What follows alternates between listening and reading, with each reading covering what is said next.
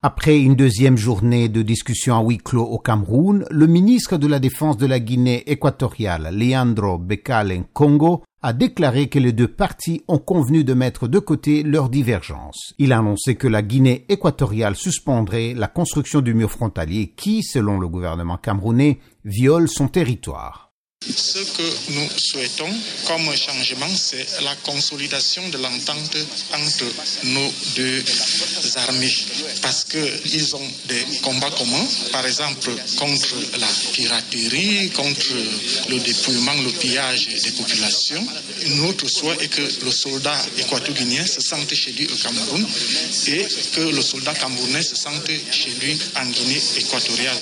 Leandro Congo a ajouté que le Cameroun et la Guinée équatoriale voisine ont besoin l'un de l'autre pour leur sécurité et leur développement. Le président de la Guinée équatoriale Teodoro Obiangema a ordonné la construction du mur frontalier en 2019 pour empêcher les Camerounais et les Africains de l'Ouest d'entrer illégalement dans son pays. Le Cameroun a, de son côté, déployé son armée pour mettre fin à ce qu'il a appelé une intrusion de bornes frontières, entraînant des conflits armés et des pertes humaines.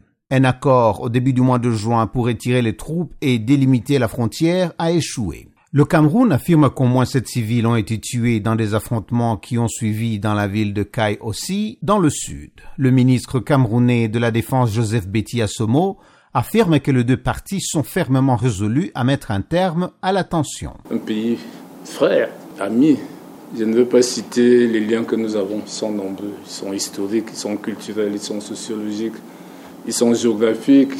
Malgré cette bonne volonté affichée, les commerçants le long de la frontière ne sont pas convaincus. Angelica Amende, une Camerounaise de 40 ans, achète du vin de Guinée équatoriale pour le revendre au Cameroun. Tous les jours, les deux présidents du Cameroun et de Guinée équatoriale dit qu'on va résoudre ça.